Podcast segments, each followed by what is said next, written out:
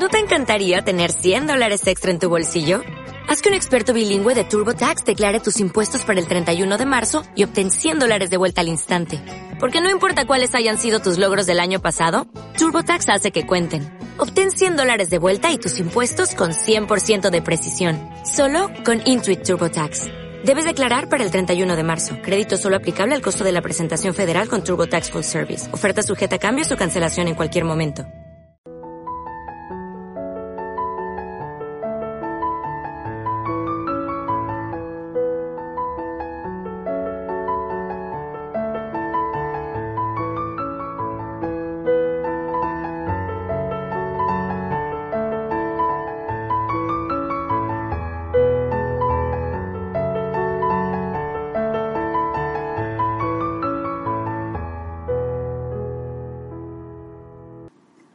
Bienvenidos al podcast como pediatra y papá, este espacio para hablar, para charlar sobre los temas que ocupan y preocupan tanto a padres como tíos, como abuelos, como, bueno, todos los que quieren y cuidan a los pequeños de la familia.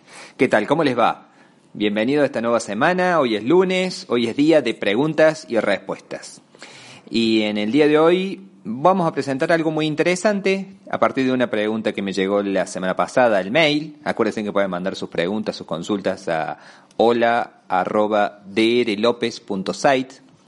Y bueno, fue Mayra que me hizo una pregunta con respecto a las infusiones que puede tomar o no la mamá cuando está dando la lactancia, ¿verdad? Bueno, es un tema muy interesante, ya que es un tema recurrente las intoxicaciones, lamentablemente, en los bebés eh, o en niños pequeños también, por este tipo de infusiones, que son de origen ancestrales, ¿verdad? Porque viene desde lo más profundo de nuestras raíces, de nuestras costumbres, eh, porque está en la naturaleza, porque siempre el hombre ha sido curioso y ha estado indagando por qué la naturaleza nos da tal o cual plantita o raíces o cortezas de árboles, etcétera, y se ha ido probando, probando, probando, y hoy en día ya tenemos un conocimiento bastante amplio sobre esto, por supuesto que todos los días se va descubriendo algo nuevo, pero el conocimiento ya es bastante amplio y podemos extraer las mejores partes de la medicina natural, de la medicina de las plantas, de la botánica, y se ha ido sintetizando, entonces ya lo tenemos en la dosis adecuada, en la dosis justa, para poder ingerirla en las distintas farmacias, distintos eh, productos farmacéuticos. Eh, el problema, eh, lo difícil de valorar eh, siempre en este tipo de infusiones es la, la dosis, por un lado. ¿Por qué? Porque no son todas iguales, ya que la planta no concentra los mismos componentes dependiendo de la zona geográfica, de las características del suelo, de la humedad ambiente, de la variedad, eh, ya sea en su familia, ¿verdad? Porque no todas las familias de plantas son iguales. Entonces, eso hace de que la composición no sea exactamente la misma. Y además, los componentes o, los principios activos no están solos, sino que son combinaciones de varios generalmente. Entonces de ahí donde viene lo complejo de analizar una planta cuando tiene un efecto, decir, bueno, ¿cuál será el principio activo que provocará esto?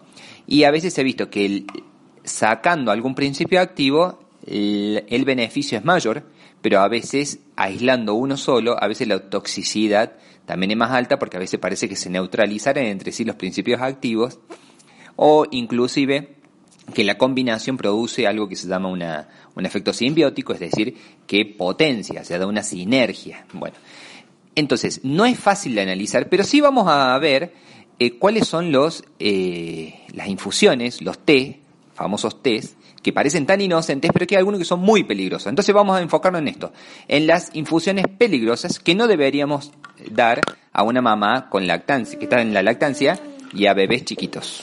¿Sí? Bueno, vamos a empezar, o sea, cuando Mayra me preguntó, me preguntó específicamente por el té de boldo. El boldo, no hay ningún trabajo científico que hable específicamente del boldo en la lactancia materna sobre si se le elimina o no en la leche materna. Pero si el boldo tiene dentro de sus aceites, tiene aún principio que es bastante tóxico, el ascaridol. Y el ascaridol se, nos dimos cuenta de que era bastante tóxico cuando empezamos a, notar de que había casos reportados de intoxicaciones por paico. El famoso paico, bueno, algunos le escriben con I latino, otros con Y. En la zona de México le dicen epazote tiene distintos nombres. Es una planta que es muy común, está muy distribuida entre México, la parte sur de Estados Unidos también, parte sur de Estados Unidos, México y toda Latinoamérica hasta Argentina, incluso en Argentina es muy común en la zona patagónica, eh, pero está muy instaurado su uso en toda la zona andina, es bien de uso andino. Y siempre se lo ha relacionado con un antiparasitario o una medicación que mejora los malestares gastrointestinales, aparentemente por este ascaridol. Por eso el té de boldo viene siendo un similar al paico, ¿verdad? Eh, ¿Qué pasa? Tiene concentraciones mucho menores el, el, boldo, porque el paico puede llegar a concentrar, dependiendo de la especie, dependiendo de la zona, hasta un 60% de su aceite natural puede llegar a ser de ascaridol. En cambio, el boldo tiene porcentajes mucho menores, no llegaría al 5%. Por lo tanto, el riesgo de intoxicación con boldo es mucho menor que con el paico. Pero al tener este componente tan tóxico, por supuesto que no se puede recomendar el té de boldo ni a mujeres que están eh, en embarazo, ni en la lactancia, ni tampoco a bebés pequeños. cuando se habla de pequeños, se habla de niños menores de 6 años. Así no solamente bebés, sino que también eh, niños pequeños. Otro, otro eh, famoso también es el anís estrellado es un, eh, también un componente eh, que puede producir muchas intoxicaciones. También le dice anís estrella, anís japonés, tiene varios nombres. Y si bien se lo puede utilizar en la cocina, igual que el paico, ¿no? Muchos de estos que estamos hablando se pueden utilizar en la cocina. Para uso culinario no, habría, no habría inconveniente, pero sí en las infusiones, como logra mayor concentración, ahí es donde vendría el problema. Bien, Siva. El anís estrellado también, como decíamos, es otro probable causante de intoxicaciones. Es eh, muy importante lo que provoca. En el calzo del boldo y del paico hablábamos del ascaridol. Aquí, en el caso del anís estrellado, el componente eh, tóxico, digamos que tiene mayor toxicidad, es el estragol. ¿sí? Pero también el anetol, principalmente el anetol.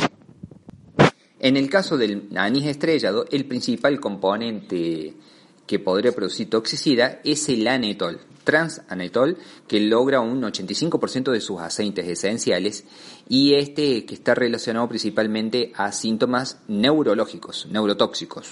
¿eh? Por lo tanto, si bien eh, se ha utilizado mucho para calmar los famosos cólicos de los bebés, ¿sí? inclusive a la mamá que estaba dando el pecho y su bebé tenía cólico, le daban a la mamá ni estrellado este té, ¿sí? En los bebés se ha visto que pueden producir eh, neurotoxicidad con eh, cuadros de pseudoconvulsiones. Sí, la mamá está en el trabajo, ¿sí? Bueno. Entonces, anís estrellado tampoco está recomendado, en, ni en embarazo, ni lactancia, ni tampoco en niños menores de 6 años. Bueno, ¿qué otro? El hinojo. El hinojo quizás no es tan común aquí en la Argentina, es más común en el uso culinario, el uso en la cocina. Para uso gastronómico, como dijimos, no hay ningún inconveniente, pero el, el hinojo en infusión, también por este componente del anetol, es altamente neurotóxico y también convulsivante. Por lo tanto, tampoco se recomienda en, lactancia ni en bebés pequeños, en niños pequeños. También sería mutagénico. Entonces, en mujeres embarazadas, sobre todo en la primera parte, podría producir malformaciones y abortos espontáneos. Estragón, un clásico de la, de la cocina, ¿sí? Igual que el orégano, pero en infusión pueden ser muy tóxicos, ¿sí? Entonces también, otro más que no deberíamos dar por este efecto, ¿sí? Eh, en, el blog voy a, vamos a dar una descripción, estamos usando como referencia la página de lactancia.org, y ahí hay una descripción más amplia de todo esto, ¿bien? Pero todo esto que estamos hablando son catalogados por la página como riesgo alto, ¿sí? Riesgo alto, es decir que no está aconsejado darlos en la época de lactancia y sobre todo que estos son eh, todos eh, instrumentos de la medicina natural, pero que no tienen una base científica bien demostrada de su eficacia. Entonces, en el riesgo-beneficio no estaría demostrado el, beneficio aquí, ¿sí? es mayor el riesgo. Otro clásico es el poleo, el poleo menta. Es una variedad de la menta, ¿verdad? Que la menta en sí no tiene eh, inconvenientes ni para uso culinario ni, ni tampoco en infusión, pero el poleo menta sí, Sí, sí, sí, sí, tiene mucha toxicidad, sobre todo hepática. ¿eh? Entonces hay que usar con mucho cuidado y no evitarlo, evitarlo, evitarlo en, en los niños. La cola de caballo, otro clásico también acá de la zona serrana, ¿sí? Su efecto de toxicidad no está, no está bien estudiado, ¿sí? Hay algunos que lo utilizan en forma tópica eh, para para las lastimaduras de piel, lastimaduras, sobre todo las grietas, ¿sí? Pero hay que saber que puede producir muchos cuadros de gastritis, eh, vómitos, eh, mareos, por lo tanto eso no se recomienda eh, colocarlo, ¿sí? El eucaliptus es un clásico también el eucaliptus para hacer los vaos. Bueno, los vaos en sí no están estudiados como que pueden producir toxicidad, pero sí el té de eucaliptus por la concentración que, que logra del producto del aceite esencial de, de eucalipto, que el eucaliptol, entonces esto no se recomienda beberlo, ¿sí? Porque en algunos lugares se bebe. La albahaca, otro clásico de la comida, que en infusión no está recomendado. Para comerlo sí, ¿eh? como dijimos con el estragón, con el orégano. Claro, para comer sí, pero no para, para eso. Y bueno, y vamos a cerrar con, con los clásicos, los más comunes que utilizamos nosotros. El café. ¿Qué pasa con el café? El café ¿sí? Tiene un riesgo bajo. ¿Qué quiere decir riesgo bajo? Bueno, depende de la cantidad, depende de la dosis. ¿eh? Más o menos se calcula que la cafeína que tiene una taza de café es de 60 a 80 miligramos.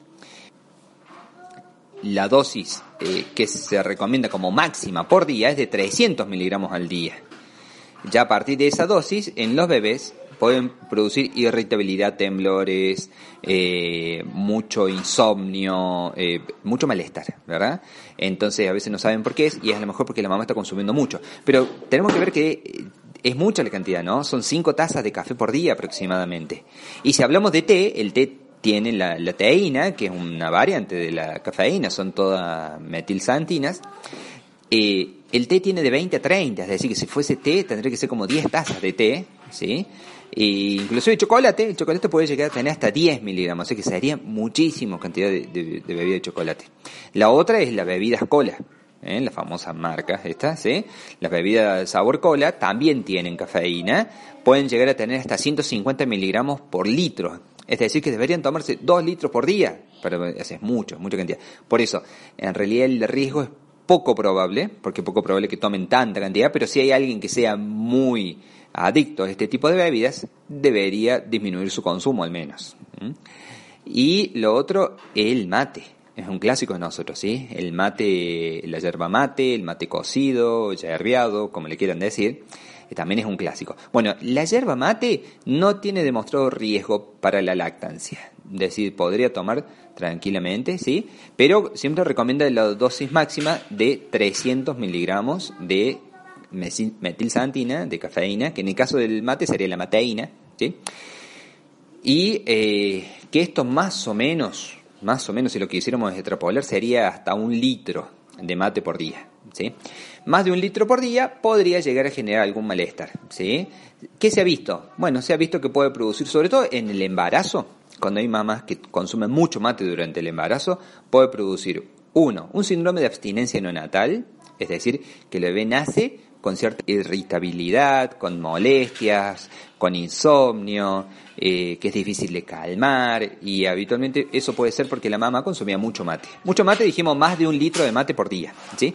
Y la otra es, según algunos estudios uruguayos, eh, también se ha visto de que las mamás que consumen mucho mate está relacionado con que el bebé puede nacer con bajo peso o baja talla, lo que se llama un retardo de crecimiento intrauterino sabe exactamente el mecanismo por el cual el mate podría producir esta restricción en el crecimiento intrauterino, pero una posibilidad es, el poder anorexígeno que tiene, es decir, que nos disminuye el apetito. Entonces, al disminuir el apetito, la mamá puede ser que coma menos y por eso el bebé quizá crezca menos.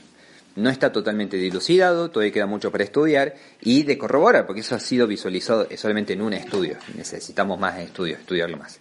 Bueno, espero que les haya interesado el tema. Si me olvidé de alguno y alguno que le interese, por favor, avísenme, eh, manden un mail y lo charlamos y lo exponemos aquí, lo analizamos. En el blog ahí vamos a poner más información sobre esto que estuvimos hablando.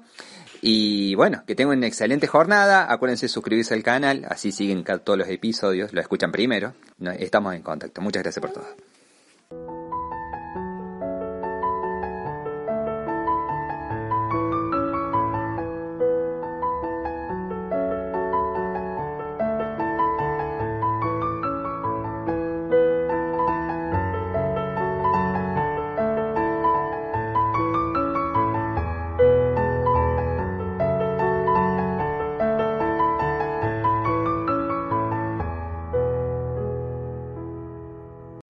O'Reilly Auto Parts puede ayudarte a encontrar un taller mecánico cerca de ti. Para más información, llama a tu tienda O'Reilly Auto Parts o visita oreillyauto.com. Oh, oh, oh,